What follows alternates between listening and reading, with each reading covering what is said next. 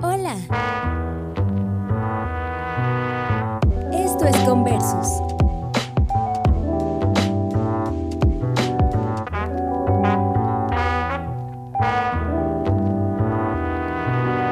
Conversus. Hola Conversus, estamos aquí otro día, esta vez con un activista, director ejecutivo en Regenera ONG. Eh, entiendo un tipo muy, muy comprometido y, además muy activo con, con, la ecología y el turismo. Y candidato constituyente del Distrito 7. ¿Cómo estás, Leonardo Latorre? Hola, Víctor. Muy buenas tardes. Gracias por esta invitación. Bien, bien, bien en la recta final, así que contentos de, de todo el proceso que hemos llegado y expectantes de lo que va a pasar este fin de semana. Falta súper poco. Eh, ¿Cuál, ¿Cuál, es el distrito 7? ¿Cuáles son las comunas? Algarrobo, El Tavo, El Quisco, San Antonio, Santo Domingo, Cartagena, Casablanca, Valparaíso, Doña del Mar, Concón, eh, Juan Fernández y Rapanui. ¡Ah, diablo! Eso sí que está difícil de, de aprendérsela. ¿ah? Estáis bien, estáis bien. por lo menos en, la, prueba de memoria la vaya a pasar, güey. Lo primero, sí, lo primero fue, así esto hay que vendérselo de memoria. Es, bueno, es, toda la costa sur, es, toda la costa sur, desde Concón hacia el sur en Valparaíso, con Casablanca. Eso es como más, más fácil ahí. ¿Y tú vives ahí? ¿Tú... Sí, soy de Valparaíso, Viña del Mar. Se te mutió el... Ahí volviste. Mm, ahí volví. Sí. Eh, ¿Te, te, te alcancé a escuchar que eres de Valparaíso, Viña del Mar? Sí, Valparaíso y el Mar siempre ha sido mi, mi, zona. Un tiempo viví en el sur, viví en Chiloé, después viví en Puerto Saavedra por temas de trabajo, eh, en algunos proyectos de conservación, ballenas azules, turismo, tratar de literalmente salvar las ballenas. Eh, nos dimos cuenta que la ballena es muy grande, así que cambiamos los delfines, eh, pero, pero todo bien. es verdad lo que está sí, diciendo. en serio. En serio, en serio. Partieron por la ballena. ¿Cuál es el problema de las ballenas? ¿Por, qué, ¿Por qué están en peligro? A partir de la caza de ballenas, así como en 1900 y tal, al comienzo del siglo, cuando las ballenas eran súper eh, comercializadas por su aceite, su grasa y por todo eso, se cazaron y hoy día tenemos menos del 2% de las ballenas de lo que había originalmente. En Quellón, al sur, hay un golfo ahí que es una zona de alimentación. De nuevo te muteaste. En el Interstate. Ah, me entra un mensaje diciendo mutea esta cuestión. Sí. Eh, entonces, eh, el Golfo de, de Corcovado, en Quellón, es una zona de alimentación de ballena azul y por lo tanto las ballenas llegan ahí. Entonces, hay un, llega un proyecto que dice, oye, turismo, el turismo nos permite conservar, educar, ¿cierto? Y, ahí llegamos como equipo experto, pero, pucha, oye, ¿y la ballena dónde está? No, mira, si dicen que la vieron por allá, la vieron por acá. Entonces, turísticamente, eh, asegurar ver una ballena era, era absurdo, o sea, era imposible. Bien. Y entonces el delfín chileno, que es un delfín también endémico, local, súper así, más juguetón, igual, más divertido, fue como que, bueno, pongamos presión sobre el delfín, turísticamente hablando, ¿no? o sea, pongamos al delfín como la, la, foto bonita y la ballena como esa, ese romanticismo de lo que uno puede llegar a encontrar. Entonces, e, e, ese era, y ahí cambiamos el foco, entonces a, eso me refería. Pero así fue. Y, y, y, del delfín, ¿cuál es el problema? ¿Por qué, ¿Por qué hay que eh, protegerlo? ¿De qué? Hoy día amenazas directas, directas, no, no tiene más que las que el resto de toda la fauna silvestre que existe en el país, ¿no? O sea, amenazas, por ejemplo, de embarcaciones que las pueden golpear. No hay caza de delfines, ¿eh? porque el delfín poco hace, pero sí existe, el, el, ecosistema del delfín está amenazado, con hidrocarburos, con eh, motores, con eh, desechos, con todo el resto que la sociedad produce, está impactado. Entonces el delfín en sí no hace daño, ni está, nadie caza un delfín, eh, es como cazar un osito de panda, hoy día nadie hace eso, pero todo el entorno está amenazado, entonces hay que atacar o resolver todo lo que está a su alrededor. Mm, bien. Sigamos. Em, Leonardo, ¿y tú ¿Estudiaste algo relativo a esta cuestión del turismo? ¿Te gustaba desde chico? ¿Cómo, llegaste a, los delfines, las ballenas y por ahí vienes tu Instagram a, salir eh, en bote, el desierto Atacama, al sur? Eh, ¿De, dónde salió todo esto? De no querer estudiar matemáticas, yo creo. Como la mitad del país, así cuando, cuando decía, oye, no quiero estudiar matemáticas, periodismo no entendía lo que era, no conocía lo que era la sociología. Mis padres nunca fueron a la universidad Ahí no se mutea, ¿no? No se está muteando, no. estamos bien. Está bacán, está resuelto. Eh, mis padres no fueron a la universidad, entonces la orientación universitaria fue, fue la mejor que me pudieron dar. Es como sociología, no, existía, entonces fue como, no quiero ser profe, mm, periodista, no sé si lo entiendo, y, con mi viejo, así buscando, oye, ¿y esto turismo? Bueno, a ti te gusta andar en el ser, vamos con turismo, así, de suerte. Le echo un té, para hacer, té, y estudié turismo en, en la Universidad de Valparaíso, en Playa Ancha, Administración Turístico-Cultural. De repente un taller de buceo, oye, eso fue gratis, sí es gratis, te pasan un traje lleno de hoyos, eh, oye, tratar de meterse al agua, muerto de frío, y descubrí la mar. Ese, ese, es, el, momento, yo pienso, en la universidad. Trabajé como buzo, saqué mis certificaciones, como hacía prácticas y sacaba certificaciones, y empecé a trabajar eh, en, buceo. De ahí conocí el Bote Salvavidas de Valparaíso, que es una institución súper desconocida. Incluso en este mismo puerto, somos los bomberos del mar. Nos carga esa, esa, esa ah, comparación. Buena, ¿eh? los bomberos del mar, está claro. No, no, somos bomberos, pero, pero es como, bueno, sí, somos como los bomberos del mar, somos voluntarios. ¿Pero tienen un número especial donde uno puede llamar si es que pasa algo, tal, tal cual?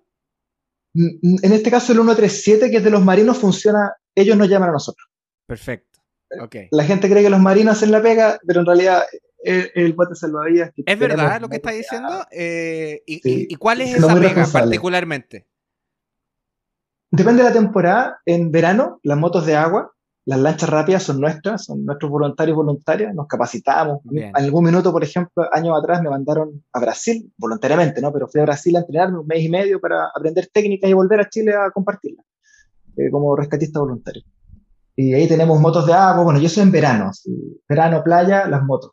En invierno temporal, pescadores que quedan sin motor, quedan afuera, un trabajador, algún estibador que se accidenta, se cae de un buque, la ambulancia no llega ahí. Nosotros tenemos todo el sistema para poder evacuar personas desde alta mar, eh, embarcaciones preparadas para eso, y eso en invierno. Entonces los marinos tienen sus lanchas, eh, van también, pero, pero la pega, la, la, la, pega la hacemos nosotros, las, los voluntarios. Y, y, y así estos bomberos del mar los bomberos no reciben asignaciones directas eh, del Estado. ¿Ustedes eh, cómo se financian? Eh, oye, una súper pregunta. Nos financiamos con el restaurante del Bote Salvavidas. Los viejos, hace años atrás, años tenemos un cuartel en el corazón del puerto. Somos dueños de un espacio que los dos primeros pisos son nuestros y el tercer piso es un restaurante. Y ahí ah, nos financiamos con ese restaurante. Hoy día, por supuesto que estamos en crisis, estamos haciendo la plata nosotros para salir porque no hay turismo, ¿no? Y estamos justo en conversaciones. Hoy día pasó de la Cámara de Diputados a, al Senado una modificación a una ley sobre la apoyo de beneficencia, para que de las utilidades, un porcentaje, así como va a bomberos y otras instituciones más, que es increíble, así, al, al, al, club de la señora Juanita le llegan un par de luquitas de la, del, del apoyo que nos lleguen a nosotros también como botes salvavidas de Chile. Hay algunos más en Chile que nos podemos distribuir, pero va a ser un poquito, pero es un paso. Es un Perfecto. ¿Y, y, y qué es bueno de ese restaurante? ¿Vale la pena ir o es como para ayudarles nomás? No, por ah, es bueno, es bueno. ¿Y, qué recomienda? ¿Cómo se llama? ¿Cómo se llega? ¿Y, y, qué uno debería pedir en ese restaurante? Plaza Sotomayor, uno llega hasta, hasta el mar y dobla hacia la izquierda, donde están los lancheros, donde está la feria artesanal. Al fondo, en, el último piso, es uno de los pocos restaurantes, ahora se puede pegar la, cancha, no, es el único restaurante quizá, pero uno de los pocos restaurantes en el mundo que está en el corazón del puerto. Tú ves el, buque así gigante que viene entrando así, y tú estás comiendo tranquilo, tomando tu pisco sour, el pisco sour es exquisito. Eh, y veis así el buque gigante, así que viene entrando, y los remolcadores, se te mueve hasta la mesa a veces, como eh, eh, intenso. De ahí un, caldillo, bote salvavidas, es el ese. Caldillo, bote salvavidas, perfecto. iremos por allá. Te, voy a llamar cuando me acerque para cobrarte el. Y para darte el veredicto a ver si cocinan mejor o salvan más a la gente. Ahí, ahí no sé si los mismos cocineros también salen al agua. Son, eh, de rescate. Ah, ya, son, todos el rescate. Eh, oye, y, y, tú ahí me, me, comentaste con tu papá, buscaste algo que estudiar que estuviera relacionado al turismo, te, enamoraste del agua eh, y empezaste una actividad laboral relacionado con esto. Claro, empecé a trabajar en, buceo recreativo.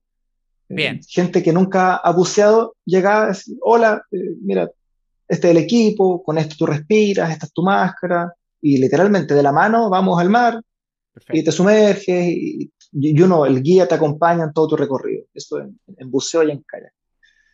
Y de ahí doy una vuelta con consultoría, conozco un par de personas, a un amigo y me dice, Leo, me gané un proyecto para el sur, ballenas azules. Y yo, guau, sí, ballenas azules. Eh, vamos, obvio.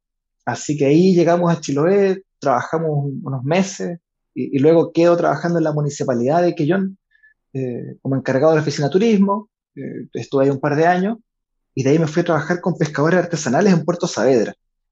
Nueve sindicatos de pescadores artesanales una situación muy precarizada. Puerto Saavedra, una de las comunas más pobres de nuestro país. Puerto Saavedra, Caragua, son territorios muy empobrecidos. Y, los viejos con muy poca pesca y queriendo hacer algo más. Y entonces un proyecto gobierno dice, oye, ¿sabéis que nosotros les vamos a ayudar para que compren kayak, lancha eh, y, desarrollen mejor la actividad turística? Y vamos a traer al Leo. Así que hice un proceso de postulación, etcétera, etcétera, y, y, llegué a trabajar con los viejos. Increíble, nueve sindicatos, en la caleta, cuando llegaban de Cercotec, así, yo vivía con ellos en la caleta, entonces ya casi, casi no me reconocían, era una cuestión que tú, tú bueno, y como era buzo, ¿cachai? Le con los viejos a bucear, a sacar choritos, a pescar, ¿cachai? Entonces, ahí estuvimos, eh, y después, bueno, vuelvo a, a, a Valparaíso, Viña, hoy día hago clases de ecoturismo, después de toda esa vuelta, un poco me permite entrar al aula y seguir especializándome. Hice un diplomado en políticas públicas indígenas, un diplomado en gestión ambiental y un magíster en, gestión del turismo en la Universidad Austral con mención en planificación de destino. Y, ah, entre todo eso, entonces... esto no es solo eh, meterse al agua, subir los cerros y, pretender eh, dar cátedra respecto a algo, sino que tú te has preparado formalmente y en la práctica hay que vender la pomada, pero hay que tener pomada para vender. O sea, sí, pues, hay que. Perfecto. ah, mira, muy bien, ¿ah? Perdón. ¿Y esa polera soberanía ciudadana? ¿De, dónde sale? Nuestra lista. Cuando nos encontramos el proceso constituyente y empezamos a ver, ¿no? Dijimos, bueno, la constitución aprobamos, ¿cierto? Apruebo, y empezamos a ver las listas y los partidos dicen, oye, abrimos cupos para independientes. Mm, curioso, eh, raro, es como suspicaz, ¿no? Y de repente vemos listas de independientes y entramos en la lista de independientes, no vamos a empezar a nombrar, ¿no? Pero, oye, pero ¿y quiénes están detrás de estas listas? Son como los mismos que antes estaban en los partidos, entonces, así como, oye, ¿qué es lo que pasa acá? Y ahí viene esa decisión de decir, no, aquí hay que entrar. Eh, estoy seguro que muchos ciudadanos pueden ingresar a la constituyente y tienen capacidades, pero las circunstancias de vida no siempre son iguales para todos y, y, en mi caso tenía la ventana la oportunidad, el apoyo de mi familia para poder ingresar en esto. Y fue como que vamos y empezar a agarrar la lista de los otros que andábamos buscando firmas. Esto fue en diciembre cuando empezamos a buscar firmas para el patrocinio. De repente así en, redes sociales o en la calle te pilláis con otro vecino o vecina que andaba en la misma. Decimos que te miraba y así, así como que, como que no sé, no sé si pegarle un codazo o, o, o, ver si es que, ya, a ver, ¿y tú qué pensáis de esto? No, esto y esto otro ah, parece que pensaba, ya, nos vemos mañana, y, y, en la plaza, y en un lugar, y con un megáfono, y había unos que, en fin, y ahí como que empezamos a vernos, a identificarnos, a llamarnos, a buscarnos, y de repente éramos ocho ciudadanos, ciudadanas que eh, estábamos en, en, contacto, ¿cierto? Y, y, sumando firmas de repente. Ya, yo tengo 700, y están así ya, como tú comentas que en definitiva cada uno eh, tuvo un ánimo individual, personal, de participar de esto y de repente se encontraron con que eh, habían otras personas que estaban haciendo más o menos lo mismo y por supuesto que juntos es mucho más fácil. Así. En nuestro caso, esa es la experiencia. Ya, no son independientes de, de, pseudo partidos. no, somos independientes de, que nos, encontramos en, la misma y dijimos, bueno, a ver, eh, ¿hay elementos comunes? Sí, uno, dos, tres, cuatro, cinco, ya, perfecto. ¿En esto estamos de acuerdo? Parece que no, pero son diferencias menores. En general, eh, abordamos lo mismo, sí, listo. Y, definimos nuestro eje programático con cosas que tenemos que asegurar y con cosas que son libres eh, eh, en, opiniones, y formamos este, este, movimiento hoy día, o esta lista que es Soberanía Ciudadana, y nos empezamos a encontrar después, esto interesante, con otras alcaldías, por ejemplo, que también eran independientes en Valparaíso. Y oye, y ustedes y nosotros hagamos alianza, y, y hicimos alianza con otro grupo de independientes, no de partidos, que van a la alcaldía, en Valparaíso, en Viña, en Concón, y de repente hoy día, en, esta, en este distrito, hay un movimiento ciudadano que somos independientes, pero organizados. Y entonces, este nuevo ciclo político de una ciudadanía que es independiente, pero que con ideas claras, organizadas y que se articula por mejorar el país. Tampoco es contra los partidos, es contra la forma en la cual han tomado las decisiones de los últimos años. Eh, pero somos un colectivo hoy día. Porque al final del día, con lo que tú me comentas, igual no, no dejo de pensar de que los partidos políticos tradicionales hoy día probablemente partieron bien parecido a lo que tú me estás contando. Eh, parece que te muteaste de nuevo. Eh, y en ese sentido, te quería preguntar, ¿por qué es necesario que existan independientes? ¿Por qué no seguimos poniendo fichas a los partidos políticos? Yo te estoy haciendo una pregunta abogado del diablo, porque yo también veo como la población, eh, eh, entiendo que en la última encuesta que, vi, eh, la confianza en los partidos políticos, o era el 2 o era el 4%. es uno de esos dos números. Pero, ¿por qué un independiente lo podría llegar a ser mejor? ¿Y por qué un independiente organizado en un colectivo, donde cada vez va sumando más fuerzas independientes, finalmente te vas convirtiendo en aquello que juraste destruir en una analogía con Star Wars. Explícame cómo, funciona esto desde tu punto de vista. Es buena la pregunta, gracias. Pienso que hay que darle un contexto a eso, y tiene que ver con el, escenario histórico que estamos viviendo, y no solamente de nuestro país con la constitución, sino que hay un cambio de siglo, hay un cambio de ciclo, hay un cambio en cómo estamos entendiendo las cosas. Y eso es un contexto que no podemos desconocer esta lógica sólida que teníamos antes, muy piramidal, muy estructural, y si queremos vertir otras corrientes, ¿no? Muy también eh, machista o patriarcal de una, pirámide, de una pirámide, ¿cierto? Donde en la, en la cúspide se toman decisiones. Por ejemplo, para que un independiente fuese en cupo de partido, tenía que ser decisión desde Santiago. O sea, esos independientes que son en cupo de partido no son porque la región quiso o los identificó como un buen candidato o candidata, fue porque en Santiago se toma esa decisión. Esa es la lógica que queremos romper, en donde la autonomía para tomar decisiones sea local. esperamos, el día de mañana, en 10 años más, quizás somos un partido, eh, quizás no, pero si somos un partido, ese partido tiene que ser regional, donde las decisiones se tomen localmente. Y, un paralelo, ¿ah? así como para, para, meter una puntita en algo más constituyente, es lo que nos pasa con los seremi y los ministros. Tenemos en la región Valparaíso un seremi de economía, eh, ese Ceremi no tiene capacidad de impulsar políticas públicas porque es el vocero de lo que dice el que está en Santiago.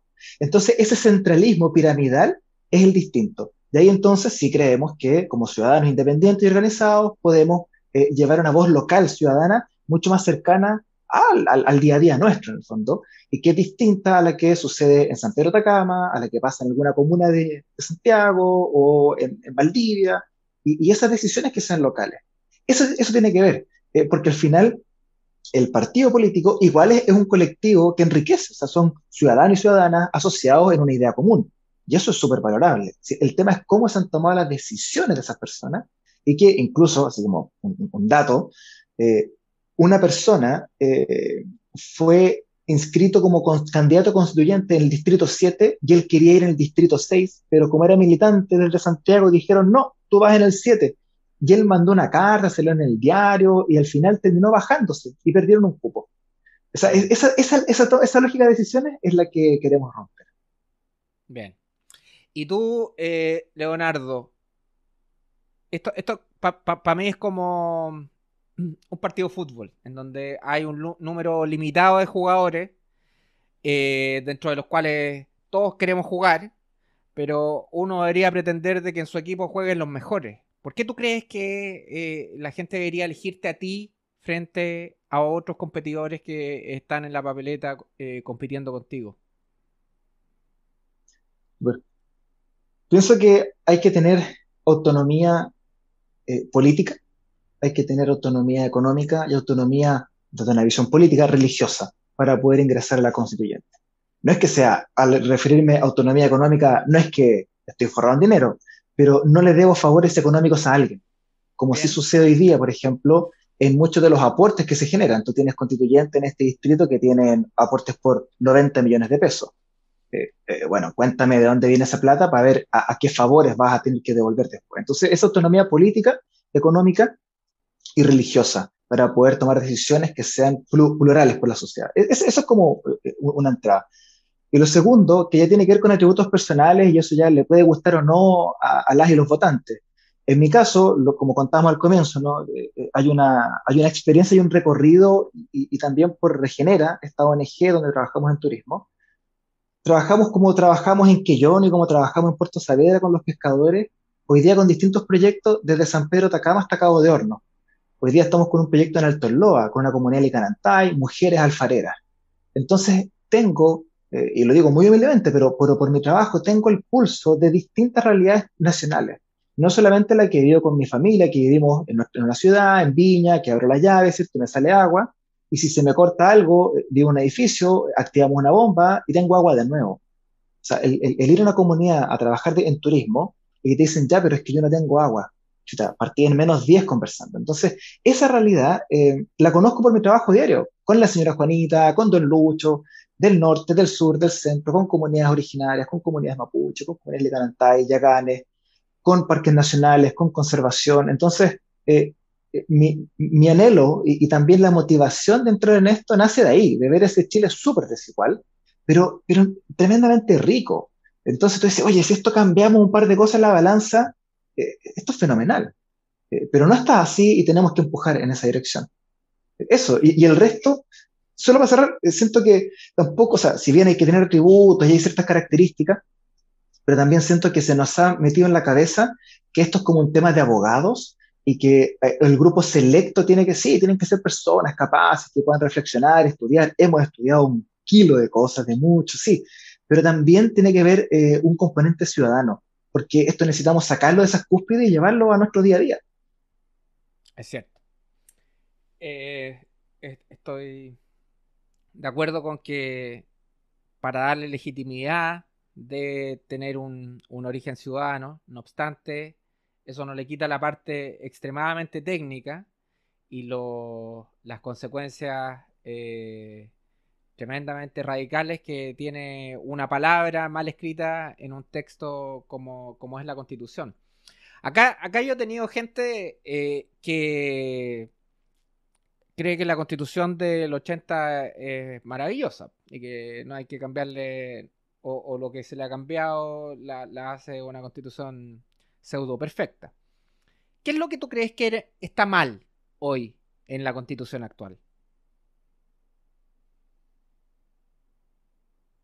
En la página 23, en el segundo párrafo, no, eh, creo que la constitución completa, la visión que tiene, eh, eh, es, podemos abordarlo desde una perspectiva, más que cosa en específica. La perspectiva en la cual el Estado subsidia o no asegura, mira, ni, siquiera entrar en esta jega, no que el Estado subsidiario y el Estado solidario, sino que es muy simple, un Estado que no te asegura derechos y que en definitiva permite que el bienestar sea un bien de consumo. O sea, si yo tengo dinero, puedo acceder a un bienestar. Porque en esa constitución no se me asegura derechos, se me asegura acceso. Y al asegurarme acceso, si yo tengo plata, accedo a la fila corta o accedo a la fila larga, dependiendo de cuánto puedo pagar. Es como cuando tú eliges, ¿no? Cualquier cosa, tú eliges ir a un supermercado, hay supermercados que son más caros y otros que son más baratos. Eh, tú eliges dónde vas, eh, dependiendo de tu bolsillo dependiendo de... Eh, eh, entonces, eso tiene que ver. Pienso que esa visión es la que tiene que cambiar. Pero, por ejemplo, esa misma analogía que tú acabas de hacer, ¿tú crees que está mal elegir el supermercado en cuanto a cuánto dinero tiene? Pienso que está mal cuando eh, son productos de consumo básico y el mercado determina cuánto te puedo cobrar, porque si, si es que económicamente identifico que te puedo sacar más plata, te saco más plata. Como por ejemplo para los libros un libro, un, texto de estudio, no sé si hoy día existe todavía la Santillana, yo me acuerdo el dolor de cabeza de mis padres y mi madre cuando había que ir a comprar los libros, era lo más caro de todo el año, así, en marzo era como el, dolor. Oye, pero si era para educarme, era para aprender a sumar y ser un ciudadano competente en esta, en esta ciudad. Entonces, ¿por qué tengo que pagar más caro y por qué no pagar el costo de eso? Ahora, hay otras cosas que sí, está bien, y el mercado que funcione, que sea abierto, que se hagan tratados internacionales, e, está bien, si no vamos a cambiar la economía.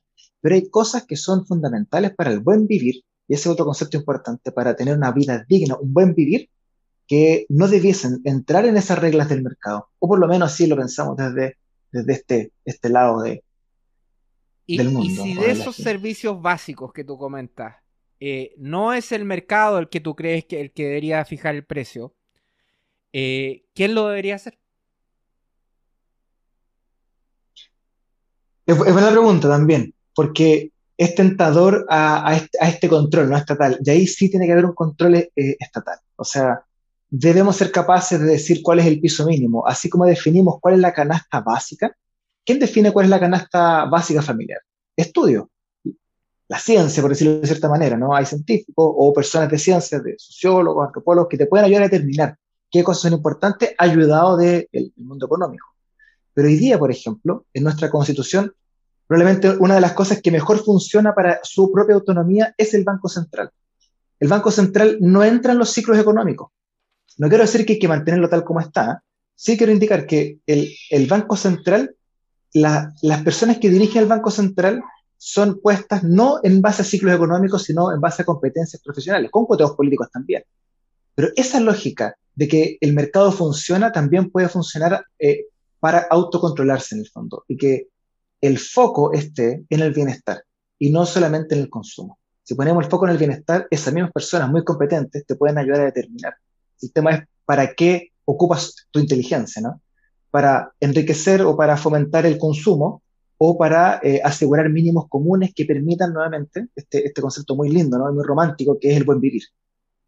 Pero para entender un poco eh, el, tema del mercado, yo, te, antes de preguntarte a ti qué entiendes por mercado, yo te voy a decir que yo entiendo que el mercado es, la libre, eh, eh, es, la libre definición de cada persona a hacer intercambios de bienes y servicios a cambio de dinero. Eso es el mercado. No, no, no, cuando yo hablo mercado no hablo de grandes corporaciones coludiéndose. Eh, no, eso es, eso es justamente lo que no es el mercado.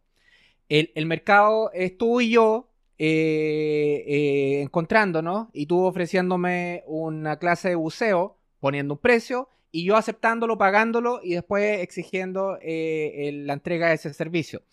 Tú me estás diciendo que para un servicio básico, imagínate que digamos que un, tema básico eh, eh, como el pan, yo te digo, me quiero poner una panadería, va a venir un burócrata, uno de estos mismas personas que tú dices que toman las decisiones eh, de forma centralizada y me tiene que decir a mí, dueño de la panadería, cuánto tengo que cobrar por un kilo de pan. ¿O entendí mal? Sí, Sí. Sí me deberían decir cuánto cuesta un kilo de pan. Hay cosas en las cuales, sí, hay cosas en las cuales debiésemos tener eh, porcentaje asociado a costos, por ejemplo. No, no necesariamente cuánto tiene que costar el kilo de pan, pero cuánto puedes marginar por ese kilo de pan, que es, apunta a lo mismo, pero la forma de cálculo es distinta. Pero, dicho eso, y digamos que este círculo de expertos que tú determinas, eh, dicen que yo puedo cobrar mil pesos por cada kilo de pan, el, eh, cuánto yo podría eh, poner eh, en, la, elección de las materias primas, cuánto yo podría priorizar el minimizar los costos de las materias primas, por lo tanto de que sean menor calidad para poder tener un mayor margen, al final van detrimento del bienestar que tú le quieres generar al consumidor.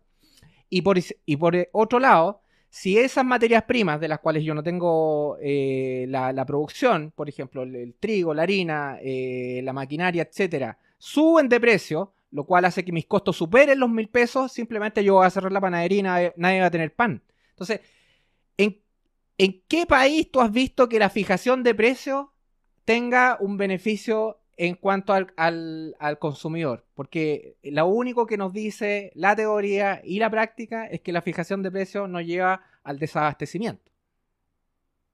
Es que, no hablo de fijación de precios, que es distinto. Hablo de definir márgenes de utilidades que es otro concepto, porque eh, hay parámetros sobre los cuales tú puedes rentabilizar.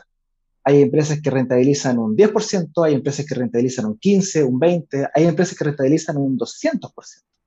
Entonces, no se trata de decirte cuánto tienes que cobrar, sino que se trata de establecer márgenes. Yo sé que si tú optimizas o con mucha tecnología o poca tecnología, tus costos para producir X cosas están dentro de cierto parámetro. Perfecto. Desde ahí entonces tú puedes definir eh, rangos etarios, no es que sea mil pesos un, número fijo. El tema es cómo eh, definimos el, el margen de utilidad. Por ejemplo, en los remedios una cuestión doméstica. pero aguántame los remedios, te voy a preguntar por los remedios. Pero entonces, sigamos tu lógica. Yo tengo la panadería eh, que te comentaba y resulta que al lado se pone otra panadería. Y eh, como tú dijiste, no estábamos de acuerdo con la fijación de precios, por lo tanto, resulta que en la, la, en la panadería al lado, mi competidor cobra mil pesos por cada kilo de pan, pero yo identifiqué la fórmula mágica del pan y además eh, encontré maquinaria que a través de la automatización me bajó los costos de forma impresionante, generando un pan, un, pan de muy buena calidad que es preferido por mis consumidores. Pero yo ya no voy a cobrar mil pesos por él, voy a cobrar diez mil pesos por él, lo que me va a generar una utilidad por el pan que es de más de el mil por ciento. ¿Bien? yo voy a generar del 1000% y imagínate, mi, mi vecino va a generar el 20%. Pero la gente me compra a mí, porque mi pan es extremadamente superior al de él y eh, aun cuando es más caro, me prefiere. ¿Cuál es el problema de que en definitiva yo me gane ese 1000% de utilidad si la gente libremente entra a mi panadería y compra mi increíble pan que yo he generado a través de eh, mi inteligencia, mis recetas y mi, maquinaria. ¿Por qué tú me quieres limitar a ganar un 10, un 20% del número que sea? ¿Por qué yo no puedo cobrar cuanto la gente libremente esté dispuesta a pagarme? Ninguna limitación en que vendas el pan a 10 mil pesos, en la medida que siempre tenga, aunque sea en una esquina, un espacio con un pan a mil pesos. Porque yo quiero llegar y también libremente poder elegir. Pero si tú solamente me das la opción que tú me quieres vender más caro, entonces mi bienestar está determinado a tu capacidad de poder rentabilizar más. No es el problema que se genere Pero ¿por qué tú, burócrata, vas a obligarme a mí a definir mi actividad comercial? Si, te, si al lado hay una panadería, que los vende a mil pesos, yo lo quiero vender a diez mil y ganarme mi mil por ciento de utilidad. Y, no estoy obligando a nadie, ni poniéndole una pistola en la cabeza a nadie para que me lo compre. Y de hecho, si estoy cobrando más de lo que ese pan vale, lo que va a pasar, si el mercado funciona, es que yo simplemente voy a quebrar. Entonces, ¿tú por qué quieres inmiscuirte en mi trabajo, que libremente determiné en mis precios, en mi estructura de costo, en mi oferta de valor al cliente, donde el cliente me está prefiriendo o dejando de preferir donde ahí lo que va a pasar es que simplemente podría quebrar. Pero ¿por qué me tienes que obligar a definir mi actividad económica? Si la competencia ya está ofreciendo aquello que tú estás eh, buscando, que es que ofrezcan el pan a mil pesos. Bien, porque tu competencia o esa panadería del lado no puede determinar lo que tú haces o no. O sea, si, hay, actividades económicas en las cuales tenemos que asegurar que exista acceso y exista eh, acceso a precios y a bienes que son de consumo básico. Si ese panadero se enferma una semana, todas las personas que podemos acceder a un pan de mil pesos nos quedamos sin pan porque la tuya solamente tiene de diez mil. En cambio, si el panadero al lado se enferma y tiene que bajar la cortina y solamente queda tu panadería en el barrio, los que quieran comprar la de mil, que la compren, ningún problema. Pero me aseguro yo de poder seguir accediendo a un pan con precio justo y que sea justo para ti también. Y eso no quite que tú tengas un pan de al lado y que pueda ser mucho más caro. Bueno, en el ejemplo que diste antes, si, si yo cierro, el panadero al lado, la teoría económica lo dice, va, va a vender más caro, porque va a necesitar vender más pan y, eso va a hacer que suba el precio. En el, ánimo de, intervenir en la actividad libre comercial, eh, ¿en qué país que te guste se hace esto que tú me comentas? Las intervenciones estatales son impresionantes en otros países. Por ejemplo, em, en el caso de Noruega, no existen licorerías que no sean estatales. los dueños de los licores son el Estado. Entonces, oye, pero es que ¿cómo no puedo vender licores si yo quiero vender licores? No, no puedes. No puedes. Las únicas licorerías están abiertas de lunes a viernes hasta las 5 o 6 de la tarde. Oye, pero me quiero comprar un copete el fin de semana, quiero comprarme una cerveza, tengo un asado, se me olvidó comprar la cerveza, es sábado, son las 2 de la tarde. No, no puedes, porque las botillerías. ¿Y eso a ti te parece bien? ¿Te parece bien que el sábado a las 5 de la tarde no te puedas comprar una cerveza? No, no digo, no digo que sea, me gustaría comprarme el sábado una cerveza a las 5 de la tarde. solo te quiero o, o las 24 horas del día. lo que voy es por qué el Estado se va a meter en las decisiones libres de los ciudadanos eh, cuando en definitiva estas no atentan ni obligan a la libertad de los otros. Es que hay, dos cosas ahí. Lo primero es que eh, si vamos a mantener esta lógica del libre consumo y el libre mercado, la constitución que actual es perfecta para ello. No tenemos que cambiar nada. Que queremos mantener ese impulso. Y lo segundo, lo que hace el Estado, en particularmente en Noruega, lo que hace es restringir el consumo. Es una medida, y si entramos en filosofía, ¿no? como, como lo plantea Foucault, es una medida biopolítica. Lo que quieren es controlar a través de políticas públicas lo que hace la población. Y en eso lo que hacen es restringir, así como también el azúcar tiene un impuesto del 70% en Noruega. O sea, comerte un chocolate es una cuestión así, eh, es un manjar, o sea, literalmente porque es súper caro. También tienen un país con un acceso a sueldos también distinto. Pero al final, pensar que el, mercado es libre solamente, eso nos pasa en un modelo como en Chile, que estamos acostumbrados a este hiper, eh, esta hipermercantilización. Pero todos esos países que miramos para, el norte decimos, oye, wow, qué, qué, bien les va.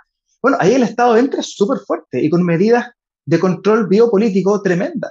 Eh, no, no, no, no, funciona el, De lo que tú comentas, ni en Noruega, ni en ninguno de esos países que uno mira para arriba, hay fijación de precios ni fijación de utilidades. De hecho, Noruega es de los que está en los top top de libertad económica del mundo. Y los países con mayor libertad económica han mostrado que son aquellos que tienen mayor desarrollo humano y mayor crecimiento económico y, permiten que las sociedades se hagan en definitiva eh, su calidad de vida. Entonces, bueno, ahí, tenemos una discrepancia, pero, pero para, que avancemos en el tiempo. Tú, por, ahí te leía eh, derechos para las niñas y adolescentes en la Constitución. ¿Por qué es, eso importante? Hoy día hablaba con mi hijo, tiene ocho años, y me decía si podía votar el fin de semana. Dice, no, no, no puedes votar. Pero, o sea, está bien, esta decisión quizás, eh, eh, quizás en, esta decisión no puedes votar, pero hay otras en las cuales sí podría votar, pero tampoco lo puede hacer. Eh, por ejemplo, ¿en cuál? Por ejemplo, en cómo quisiéramos que fuese la plaza. Tú ocupas la plaza local, pero nadie te pregunta cómo quieres que sea la plaza que tú vas a ocupar. Y esas sí son decisiones que niñas y niños, jóvenes en general, tienen la capacidad. Oye, no, yo sé que esos juguetes que ponen no nos gustan. O, sabes que esto, este, no sé, el, espacio para andar en bicicleta es, incómodo. O sea, eh, eh, ¿por qué derecho eh, para ellos? Porque son parte de nuestra sociedad y tenemos una sociedad adultocentrista tremendamente fuerte. Entonces, no es solamente así como en, la caricatura que se reconozcan los derechos de las niñas y niños, sí, que se reconozcan, pero también que avancemos, por ejemplo, en, en el tema de elección, de incluirlos en la sociedad y no que les digamos siempre cómo tienen que ser las cosas, porque hay un conocimiento, hay un saber también parte de ellos que es importante. Como para poner un, un, caso, ¿no? el tema de las votaciones, se pueden incluir en otros elementos. Eh, pero, ¿de qué edad estamos hablando? Porque, por ejemplo, yo tengo un niño de, cuatro. Y si al niño de cuatro le dicen, mira, ah, ¿sabes que aquí vamos a construir en, las dos cuadras más un mall que le va a dar eh, pega a 3.000 personas y va a generar crecimiento y, le va a permitir a la gente elevar su calidad de vida a, través de un círculo económico virtuoso. O una plaza donde van a estar tus juegos favoritos. Mi hijo León va a votar, pero sin duda, sin ningún criterio, por, la, plaza.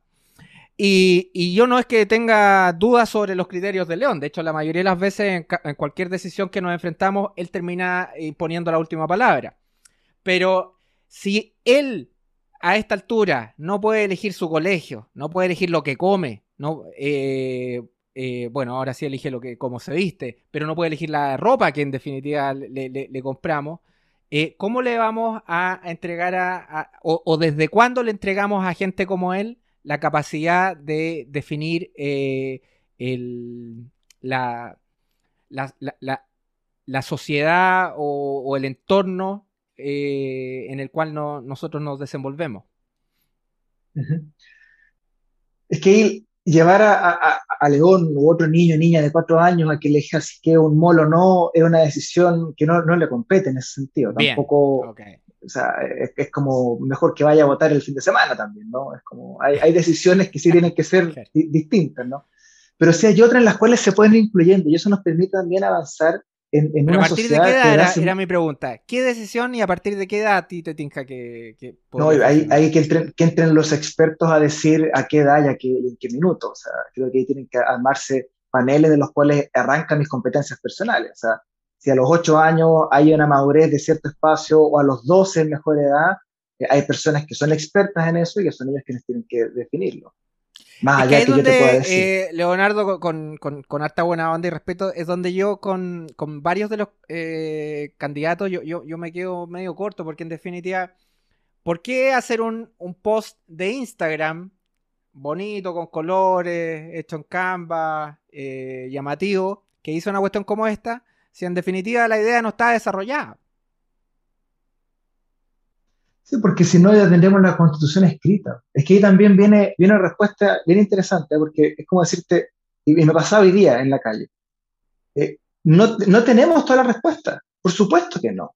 Porque decir, oye, no, yo soy el super sujeto, hemos estudiado, así como nos hemos, nos hemos hecho expertos, por ejemplo, en turismo, en planificación, durante estos últimos meses hemos tenido que entrar en un montón, en un montón de materias, de vivienda, de pensiones, de salud, de educación, y en eso empezar a profundizar. Entonces también pensar y decir, oye, no, que nosotros somos estos super sujetos, y ahí entrar en la cultura mesiánica, como que vienen los mesías a salvar eh, la constitución. Y no, y ahí no tengo ningún problema en levantar la mano y decir, oye, entiendo que si que incluimos a niños y niñas en la toma de decisiones de cosas, de elementos de nuestra sociedad, que ellos les ayude a ser parte de la sociedad, que nos permita que los 18 años o quizás 16 puedan votar eh, van a anhelar ese momento y empezamos a construir una sociedad que abraza mucho más eh, esta cultura cívica. Pero yo decirte que son los 9 o los 12, estoy seguro que si agarramos el teléfono y llamamos a los tres expertos de Chile, de neurociencia y de eh, infante, oye, nos van a decir, no, mira, si es que el estudio tanto está publicado en tal, y es esta fecha. pero ahí también creo que hay, que hay que abrir la convención a esos espacios de conversación. De ahí nos permite entonces abrir la convención, que es una convención abierta, hay muchos profesionales que tienen mucho que aportar. Y ahí no, no, no, la cultura mesiánica no, no, no viene con nosotros. Oye, leí otra cosa ahí en tu Instagram. Eh, Chile no quiere más AFP. Eh, fue tu comentario. Eh, y, y, ahí eso, Chile no quiere más AFP, que, que, también es la frase que he escuchado recurrentemente de, de estos, eh, que como yo también a veces lo hago en una conversación con unos amigos, en todo caso, eh, em, tratamos de interpretar el, el, espíritu de la gente. Chile no quiere más AFP. Y después le preguntan en una encuesta a la gente dónde quiere que se invierta el porcentaje adicional de cotización y más de la mitad dice que quiere que se inviertan en la cuenta de capitalización individual, por, por lo tanto, en la FP, eh, ¿cómo, cómo, conversa eso, en definitiva? ¿Por qué dices que Chile no quiere más FP si en definitiva más de la mitad de la gente quiere que la plata que, le van a eh, pedir que haga un sobreesfuerzo e invierta más para obtener una mejor pensión en el futuro, vaya a su cuenta y no a un fondo común que en definitiva, eh, en general, lo que lleva es que finalmente lo utilicen como dineros públicos en el Estado y se pierda para su fin último, que era el, generar mejores pensiones. Porque no tenemos otra alternativa hoy día. O sea, en, la cultura que tenemos, en la sociedad, en las opciones, en la confianza, no hay confianza en nada hoy día. Tenemos que reconstruir esas confianzas. O sea, eh, lo, que, ¿cuál es el, sentir y el pulso hoy día? Decir, oye, queremos la plata completa. Eh, y, no quiero hablar solamente en título personal, sino que qué es lo que está haciendo hoy día la ciudadanía. Gente que, personas que no necesitan, que no están viviendo eh, problemas económicos o grandes problemas económicos, están haciendo los retiros de su AFP. Porque se, se, tiene la sensación que ya no, hay esa, ya, no hay confianza en ese sistema. Pero sí necesitamos eh, educarnos como sociedad, educarnos para poder llegar a, a entender las virtudes de distintos sistemas y tomar elecciones.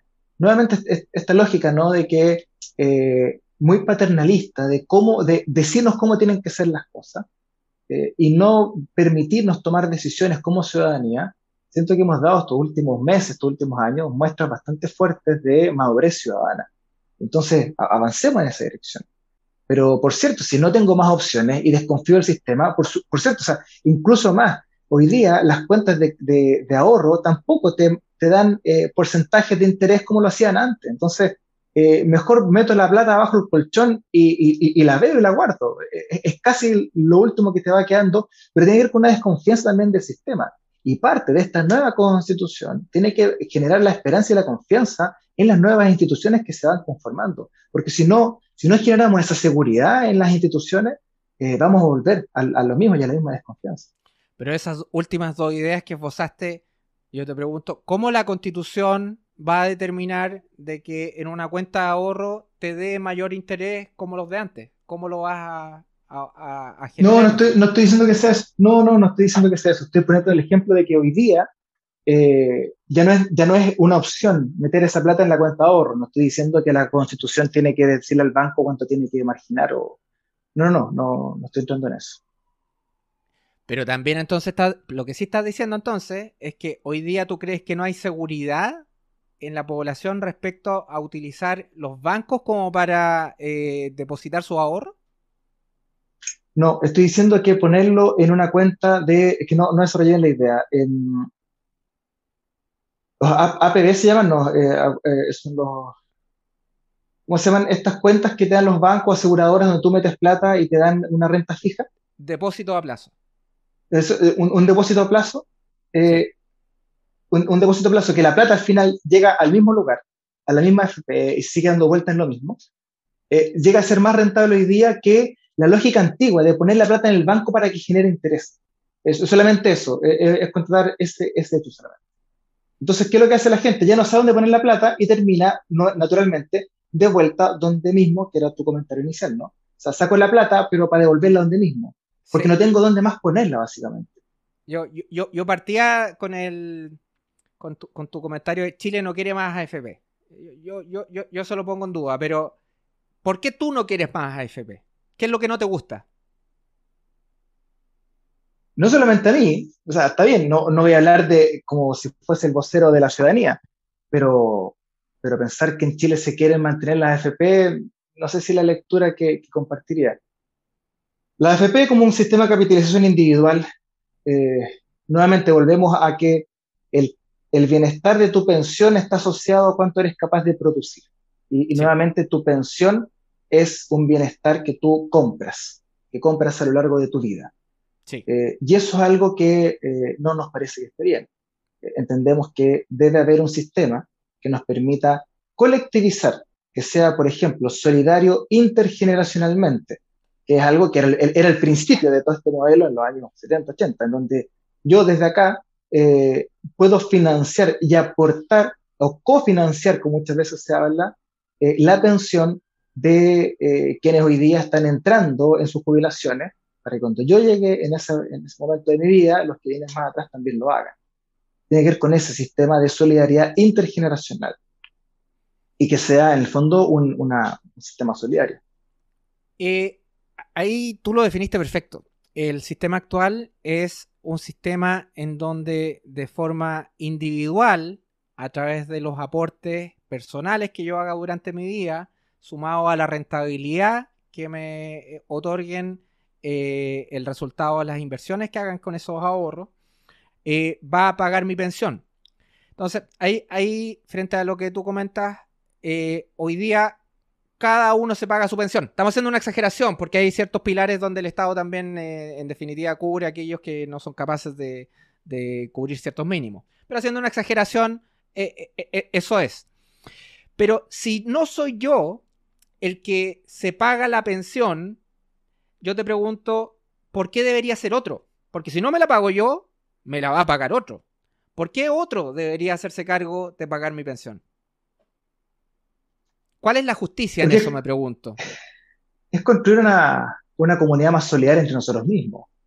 Pero la solidaridad, no sobrevivimos. En, mi concepto, la solidaridad tiene que ser, en primer lugar, voluntaria.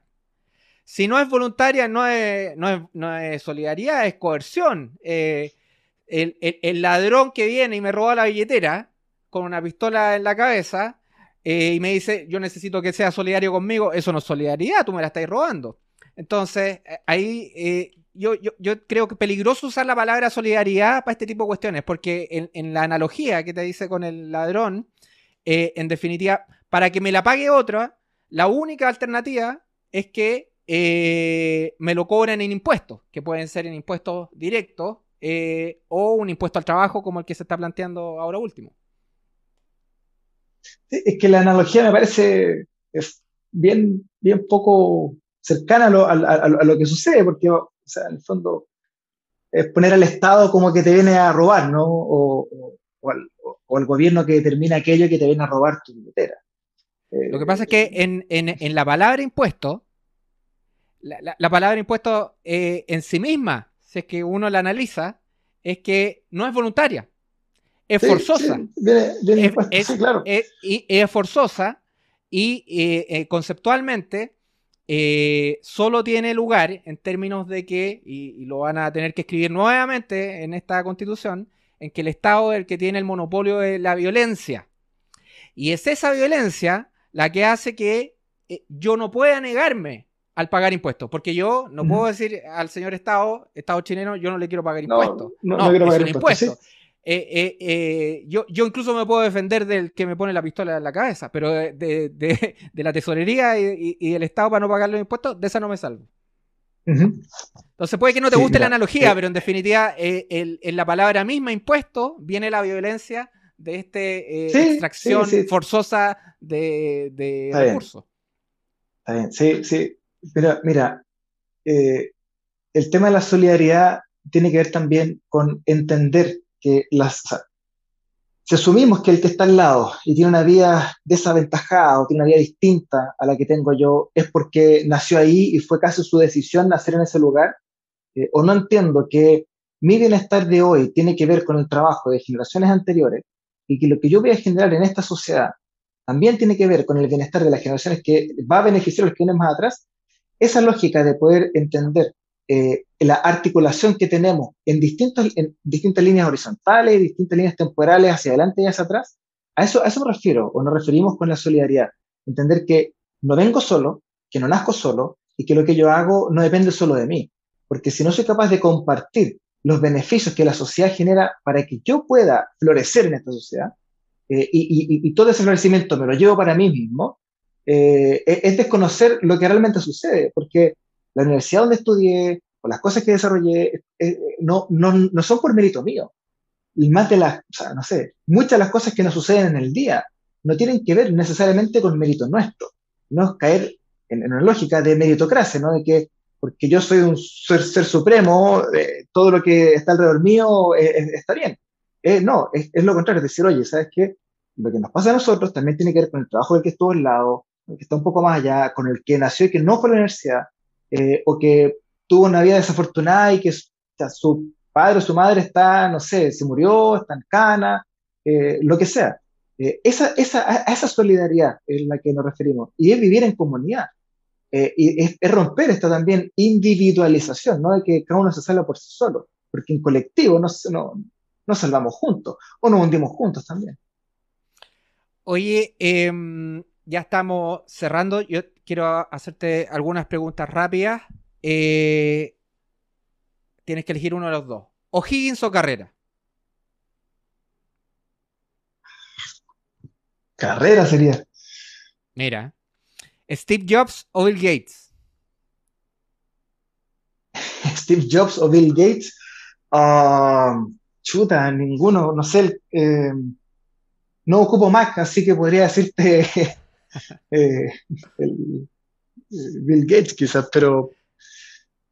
Nicolás Mazú o Marcelo Ríos. ¿Son distintos realmente? No. ¿Tú los encontrás iguales? Los veo iguales. ¿De verdad? Vienen, del mismo lugar. Eh, o sea, Ríos viene, está hiper derechizado y con un fascismo tremendamente duro. Ahí obviamente voy a decir Masú, pero, pero realmente a diferencia de donde vienen sentados, eh, vienen, de, vienen de la misma línea. Ahora, igual yo no te estaba preguntando en términos políticos, ¿ah? pero Pero bueno, eh, dado que ya yo creo que lleva una cantidad de meses impresionante en esta cuestión, ya tú todo lo ves en términos de, de, la lectura política. Friends o Seinfeld. Y no me va a decir que Seinfeld, es de derecha, que lo es. Seinfeld. ¿En serio? Mira, no, no, no, no, estoy, jugando, estoy jugando. Estoy jugando, Me río más con, me río más con, con Seinfeld. Porque, es, es porque es mejor, simplemente. ¿Los Beatles o los Rolling Stones? Eh, esa es difícil, ¿eh? pero pienso primero los Beatles. Bien. Oye, em, Leonardo, un, gusto haber conversado contigo. Eh, te deseo mucho éxito. Yo creo que voy a ir a ese restaurante. Me, tincó conocerlo. Me tincó esa vista de, los buques y las grúas. yo creo que es, una experiencia bien, bien, bien bonita. excelente lo de las ballenas los delfines.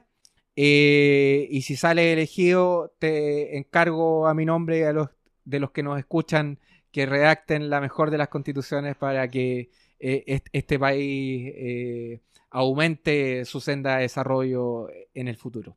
Así que te dejo los minutos que necesites como para pedirle a la gente que se levante este fin de semana y vote por Leonardo. Sí, es la invitación. Eh, yo creo que estamos todos en esta. Eh, romper el cuco, ¿no? De que, de, que, de que, esto está zanjado e ir a votar. En la medida que más personas voten, vamos a tener la mejor posibilidad de tomar una elección. Eh, es, tan simple como eso. O sea, mientras más personas vayan y que voten informados, hay un montón de medios, hay un montón de espacios. Yo te agradezco, Víctor, este espacio que tú te das para poder conversar con personas como nosotros. En, en este espacio han pasado algunos grandes connotados, muy conocidos y otros que no son conocidos por la sociedad, como en el caso mío y otros más que he visto también por ahí. Entonces, es importante, hay un montón de medios, hay un montón de espacios para poder informarse, no hay excusa para no tener eh, una buena decisión de constituyentes. En nuestro caso, esperamos que esta constitución sea plurinacional, sea laica, que sea ecológica, inclusiva y que sea sin distinción de género. Así que en nuestro caso somos favorecidos en, nuestro, en el voto, arriba a la izquierda, ¿cierto? Ahí están los primeros de la lista, en mi caso el número 2, así que la, letra D de la lista y el número 2 es en el espacio ahí. Arriba a la izquierda, el primer hombre, el segundo de la lista. Perfecto, fácil de llegar. Leonardo la Torre, muchas gracias y mucho éxito. Que estés muy bien. Gracias. Chao, chao. bueno. Chao. Esto fue Conversos.